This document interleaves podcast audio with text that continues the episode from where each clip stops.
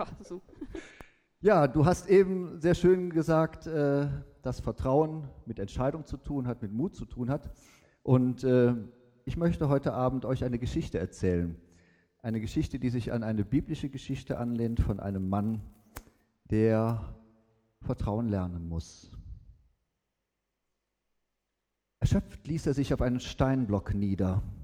Sein Blick ging unruhig an der Felswand hoch, die vor ihm aufragte. Hier war das tief eingeschnittene Tal zu Ende. Saß er in der Falle? Seit zwei Tagen war er unterwegs, ohne Rast, immer weiter, auf der Flucht vor seinen Verfolgern. Es war nichts zu hören, nur das Plätschern des Baches, der zu seinen Füßen floss. Über ihm brannte die Sonne und er beugte sich nieder und schöpfte mit seinen Händen Wasser, wunderbar klares Wasser. Er saugte es gierig in sich hinein. Ah, wie herrlich, erfrischend. Langsam kam er zur Ruhe. Hier sollte er bleiben, fragte er sich. War er hier sicher? Prüfend blickte er in das eingeschnittene felsige Tal bergab. Nichts, keine Menschenseele weit und breit, nur er und der Bach und der Himmel über ihm, wo krächzende Raben ihre Bahnen zogen. Sie werden warten, bis ich verendet bin und sich dann über meinen Kadaver hermachen, ging es ihm durch den Kopf. Noch vor zwei Tagen war er in Samaria gewesen, am Königshof von Ahab und Isabel.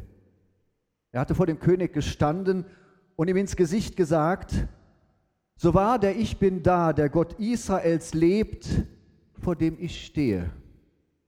Es soll diese Jahre weder Tau noch Regen geben, außer auf mein Wort hin.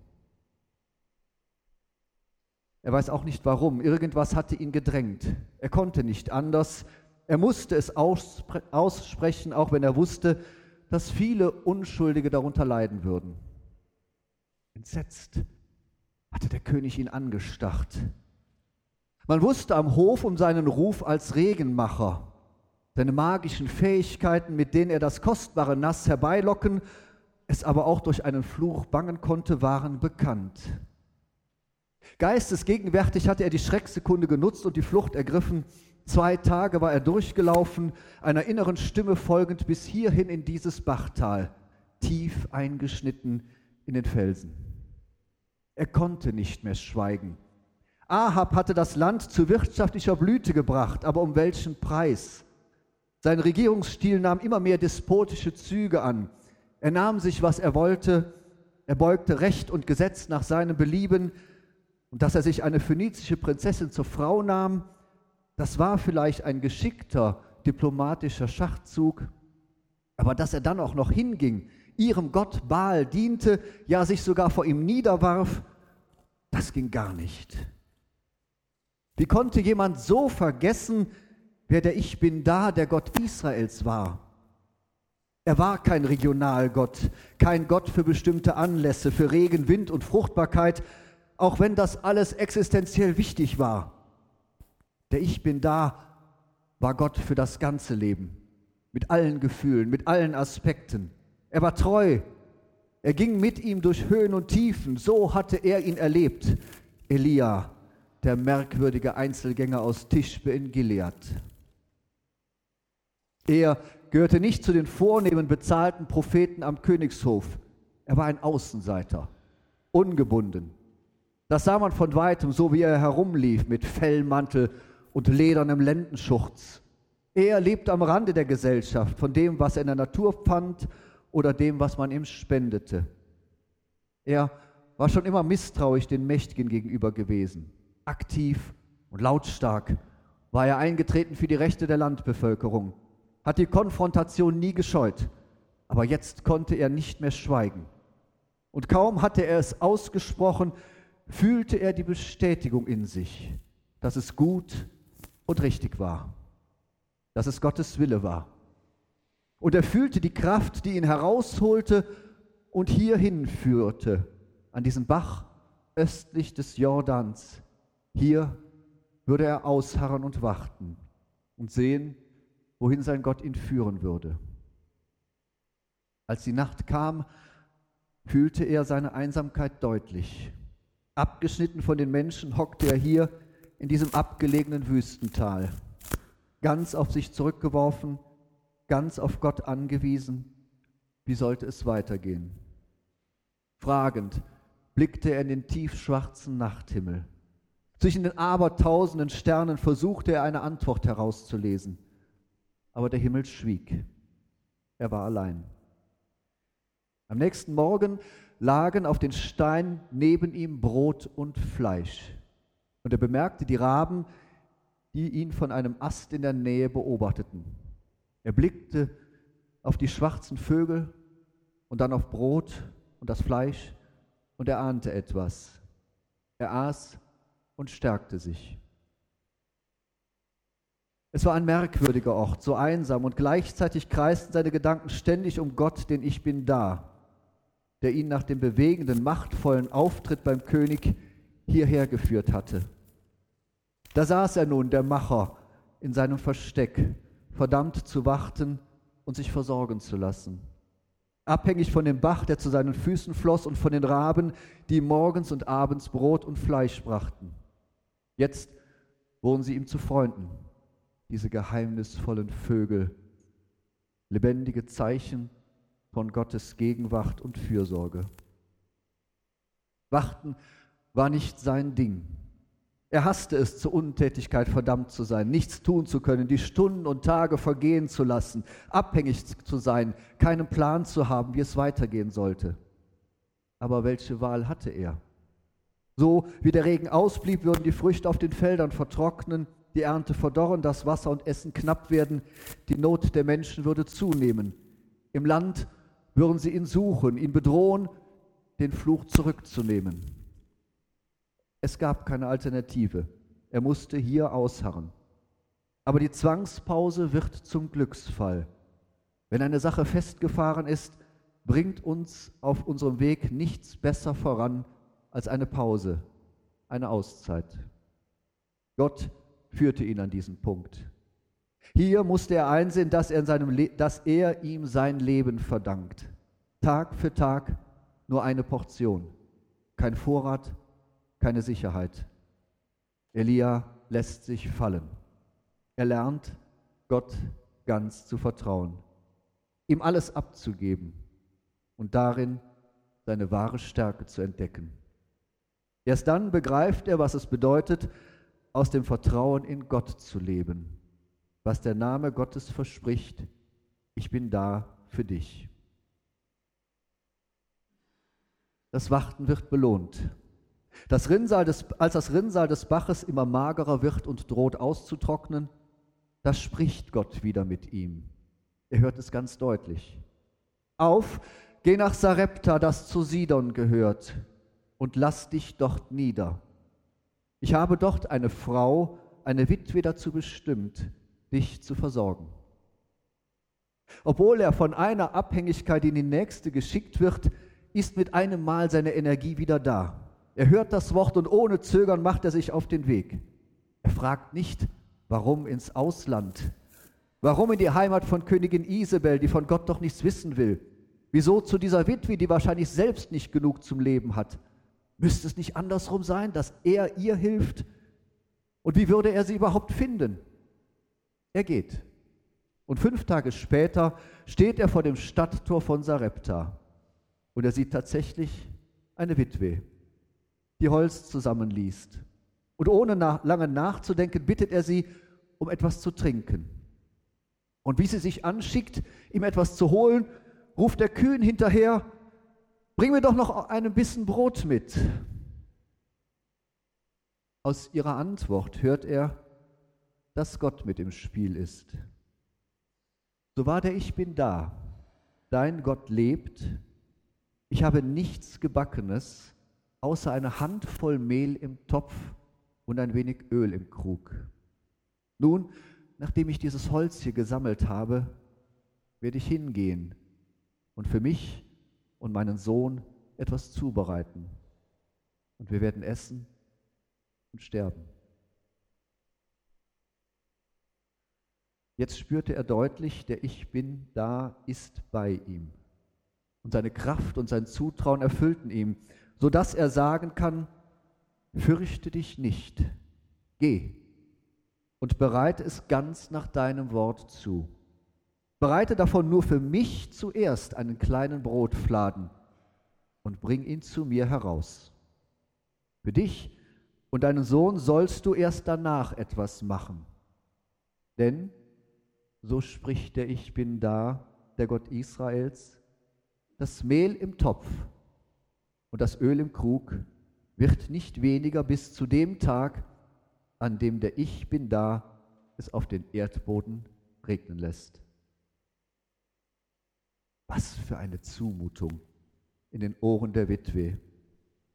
Schweigend schaut sie ihn an und sie versucht ihn zu ergründen. Ist er von Sinnen? Oder strahlt er tatsächlich dieses tiefe Vertrauen aus, dass hinter seinen Worten eine größere Macht steht? Es könnte aber alles nur ein mieser Trick sein, mit dem der Fremde sie um ihre letzte Mahlzeit bringen will. Oder der Fremde mit seinem Gott könnte ihre Rettung sein. Sie gibt ihrem Herzen einen Ruck, sie riskiert es und setzt alles auf diese eine Chance. Sie gibt das Letzte. Gegen allen Verstand backt sie aus dem letzten Mehl zuerst etwas für ihn, ohne zu wissen, ob sie und ihr Sohn jemals noch einmal etwas essen werden. Bringt es zu ihm nach draußen und lässt ihn essen. Ungewiss kehrt sie in die leere Küche zurück und sie sieht das Mehl im Topf und das Öl im Krug. Und die Küche wird zum Ort der Gotteserfahrung. Ihr Vertrauen hat sich gelohnt. Sie und ihr Sohn sind gerettet. Sie vertraut dem Fremden und seinem Gott, dem Ich bin da, und wird nicht enttäuscht. Jeden Tag finden sie Mehl im Topf, genug für diesen einen Tag, aber auch nicht mehr. Sie leben, weil sie auf Gott vertraut haben, bis es zur Katastrophe kommt. Ihr Sohn, ihr einziges Kind stirbt und mit ihm stirbt ihre Zukunft und ihr gerade gewonnenes Vertrauen in diesen Gott. Konnte Gott und sein Prophet in dieser Krankheit nicht helfen? Oder wollten sie nicht helfen? Weil die Krankheit einem höheren Sinn diente? Weil sie womöglich eine Strafe war? Irgendetwas findet man immer, was man falsch gemacht hat, was man sich vorwerfen muss, wo man schuldig geworden ist, wozu es gut sein soll. Elia trifft das Leid der Frau. Er spürt die Fragen, die Vorwürfe, die Verzweiflung, die im Raum stehen, und er erträgt es nicht und bittet die Frau um das tote Kind. Gib mir deinen Sohn. Er denkt gar nicht daran, Gott zu verteidigen, den ewig Unergründlichen, der es in Kauf nimmt, dass ein ganzes Land unter der Hungersnot leidet, wegen des Versagen eines Mannes, seines Königs, den es als letzten treffen wird. Doch jetzt erreicht der Tod ihn, jetzt wo der Frau, die für ihn sorgt, das Kind genommen wird. Er, der den Fluch über ein ganzes Land aussprechen konnte, verzweifelt jetzt am Tod dieses einen Kindes. Für ihn geht das einfach nicht zusammen. Krankheit und Tod als Strafen Gottes. Das ist nicht der lebendige Gott, für den er steht. Sein Gott ist kein Buchhalter, kein Klein, der klein die Schuld aufrechnet, sondern ein Gott der Liebe.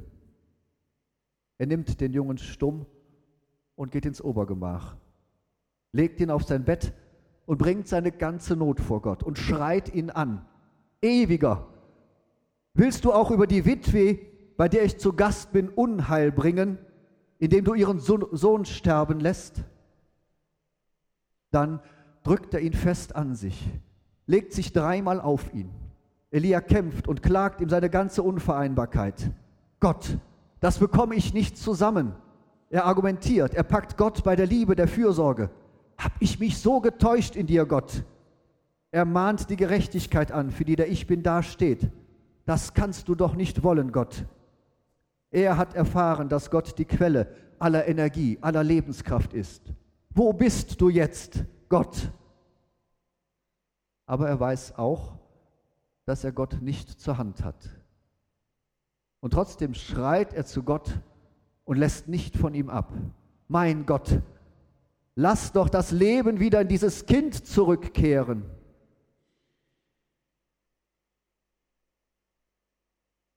Als das Kind einen ersten zaghaften Atemzug macht, fällt die Last von ihm ab. Erschöpft sinkt er zu Boden. So wie das Leben in den Jungen zurückkehrt, so kehrt sein Vertrauen in Gott, denn ich bin da zurück. Er spürt, wie auch seine Kraft zurückkehrt. Erleichtert bringt er der Mutter den Sohn. Siehe, Frau, dein Sohn lebt. Sie nimmt das Kind, drückt es an sich, herzt es und schaut dann zu Elia, dem Gottesmann, in dessen Mund das Wort Gottes ist. Und beide wissen, dass das Vertrauen in Gott, den ich bin da, gerade auf eine schwere Probe gestellt wurde. Er hat alles gegeben, seine Kraft, seinen Verstand, sein Herz, sein ganzes Leben. Und seine Ohnmacht wurde verwandelt. Und ein Wunder war geschehen.